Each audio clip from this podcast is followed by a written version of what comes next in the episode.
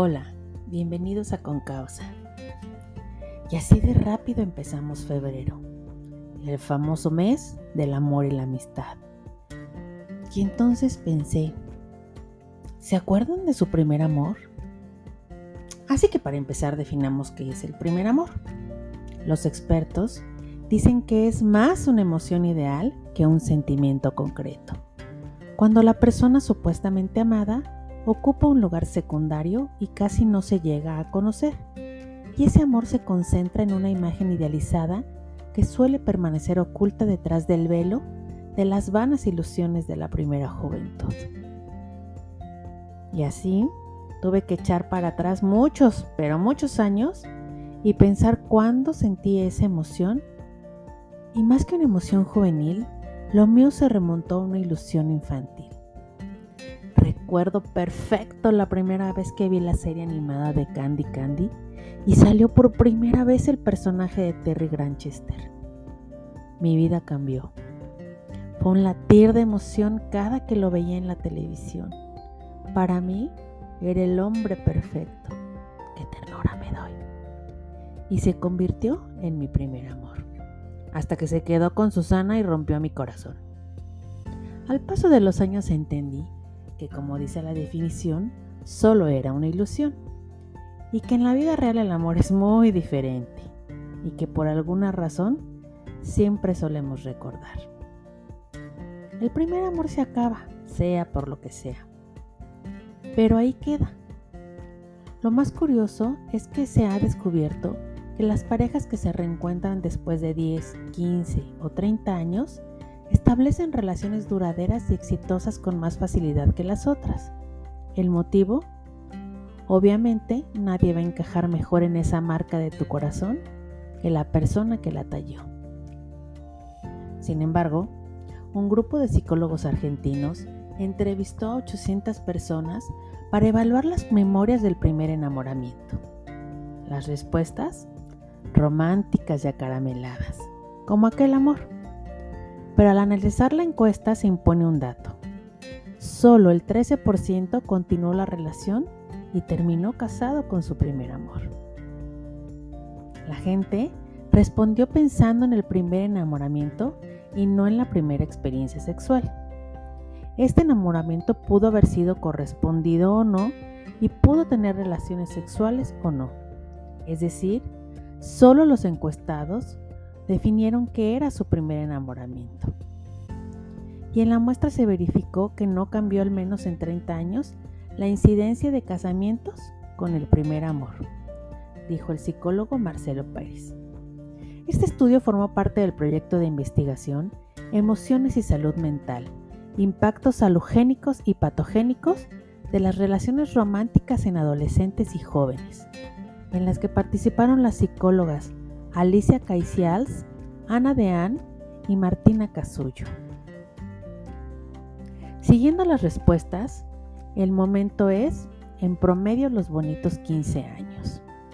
8 de cada 10 contestaron que el flechazo ocurrió antes de los 17 años.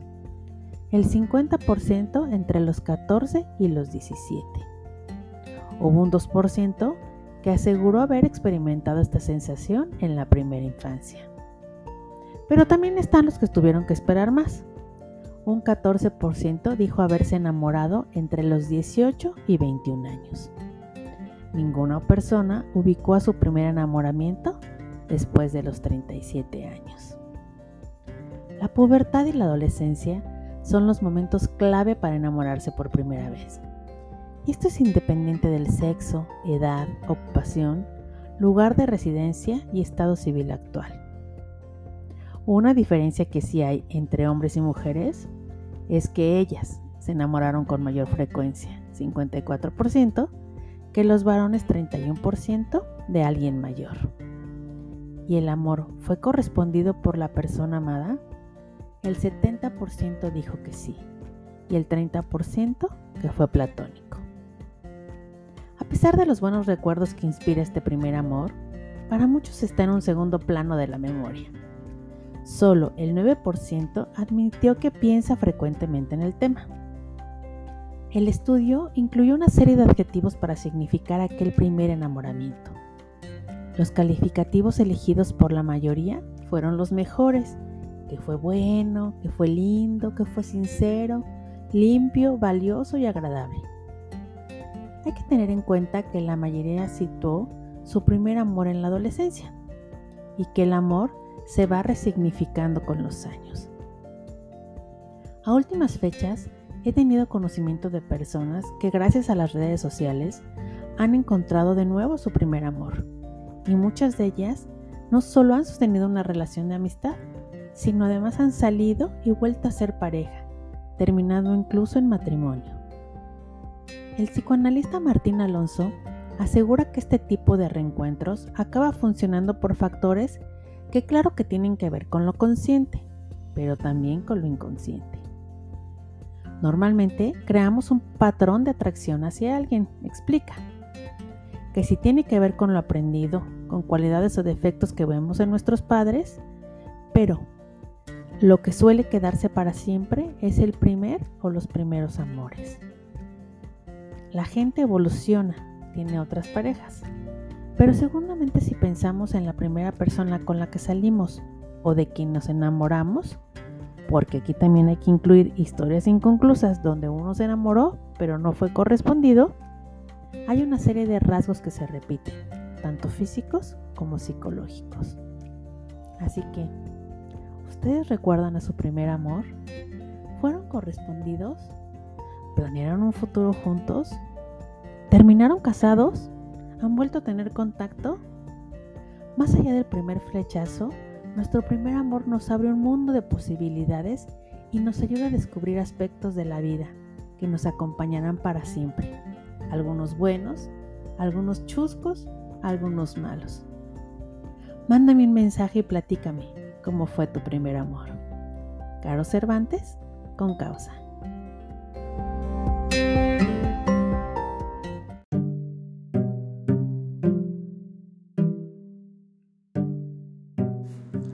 Hola, bienvenidos a Concausa.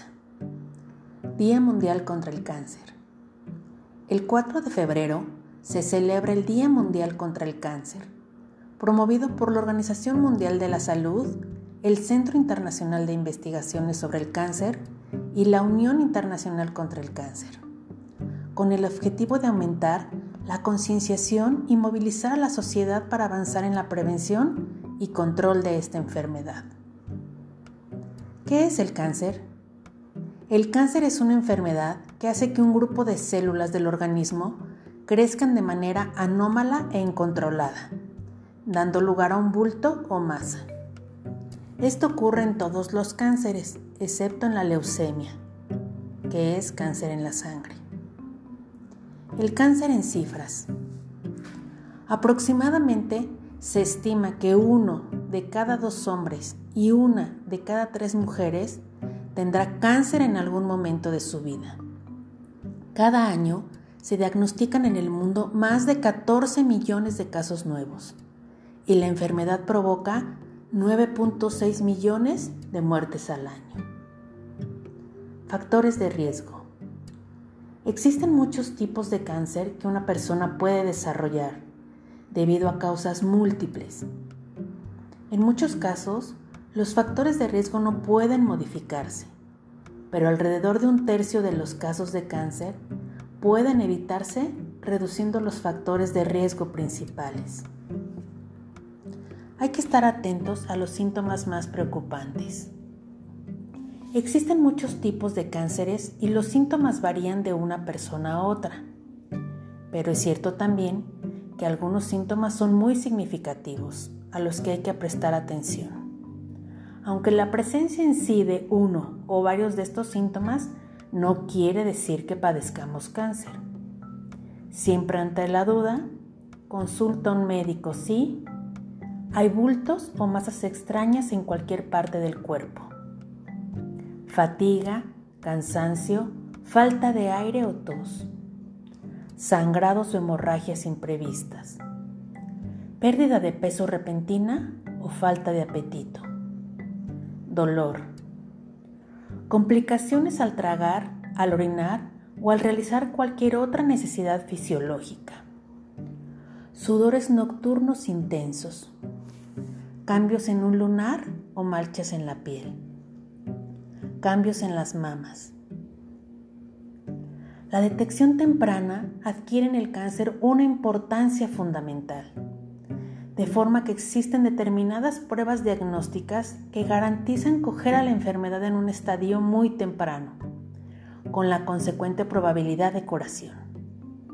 Es el caso de los exámenes de cáncer colorectal, pulmón, mama y cervical. Desde el año 2019, la campaña del Día Mundial contra el Cáncer es Yo soy y voy a haciendo un llamamiento a cualquier persona a actuar contra el cáncer. Cualquier acción individual puede suponer un cambio a nivel global y esto es lo que se quiere reflejar. En el Día Mundial contra el Cáncer, ¿quién es usted y qué va a hacer?